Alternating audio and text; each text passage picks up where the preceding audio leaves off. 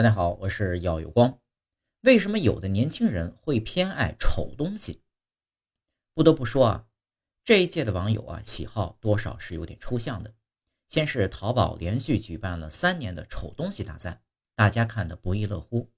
最近呢，则是“恋丑癖”一词冲上了热搜，指的呢是有些女生在追星时会特别喜欢那些长得不怎么好看的偶像。还有博主呢列出的恋丑癖的各种好处。比如一看他就想笑，他恋爱了你不会难过等等。这一届的网友怎么多少有点恋丑癖呢？其实啊，恋丑是一种积极的品质。恋丑癖严格来说并不是一个学术上的概念，更多的是我们对上述现象的一种感性描述。恋丑也不是真的一种癖好，而是部分人群对不符合主流审美的外形及其附带的一些特点的喜爱。从自我认知的角度来说。恋丑是有一定道理的，因为大部分人多少都有点不太满意自己的外貌，因此外形丑但是业务能力不错的偶像就很容易引起我们的情感共鸣，从而产生认同和赞赏。此外，从网友们对恋丑癖的描述来看，也体现出这些人似乎有着更多元化的评价标准，能够欣赏对方更多方面的优点。大五人格特质理论将这样的人格。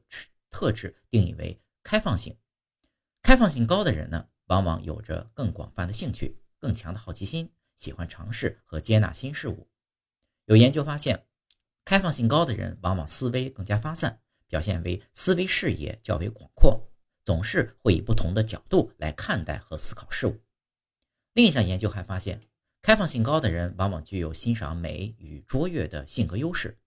这是由积极心理学家马丁·塞利格曼提出二十四格、二十四种性格优势的其中一种，指的呢是个体对美丽的感知、卓越品质的欣赏。这样的人同时也更注意重细节，更关注他人的积极品质。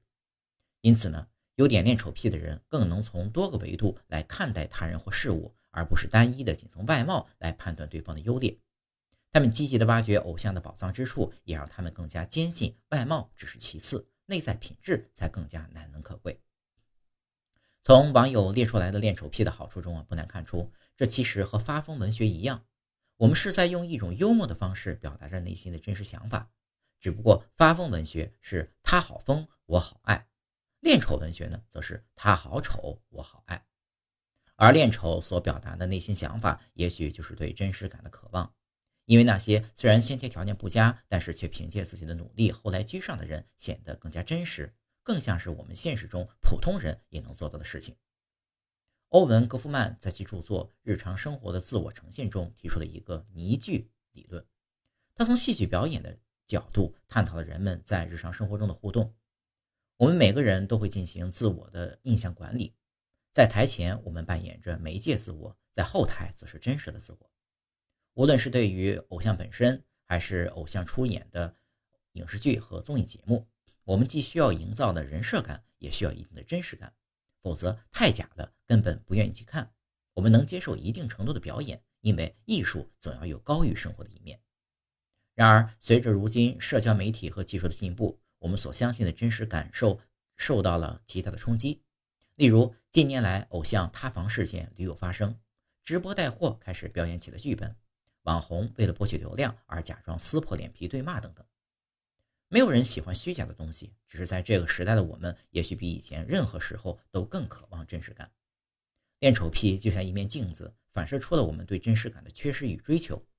因为现实中没那么多三百六十度无死角的美颜，也不可能一直保持完美的妆容。大部分人在礼貌上总有那么一些不完美的地方，这才是真实的我们。如果说喜欢长得好看的偶像是一种天性，而喜欢没那么好看的偶像，则是回归到了理性与现实，是在这个真实感缺失的互联网时代里保留那么一丝属于自己的真实感。那么我们如何看待丑呢？在豆瓣有一个很有趣的小组，叫做“丑东西保护协会”，大家在这里分享一些虽然丑但是很有趣好玩的东西。在小组介绍中有这么一句话：“去发现被寓于固有形态之外的美。”这句话实在太美妙了，因为它告诉我们，不要只把眼光放在形态上的美，也去探寻那些形态之下的内在美。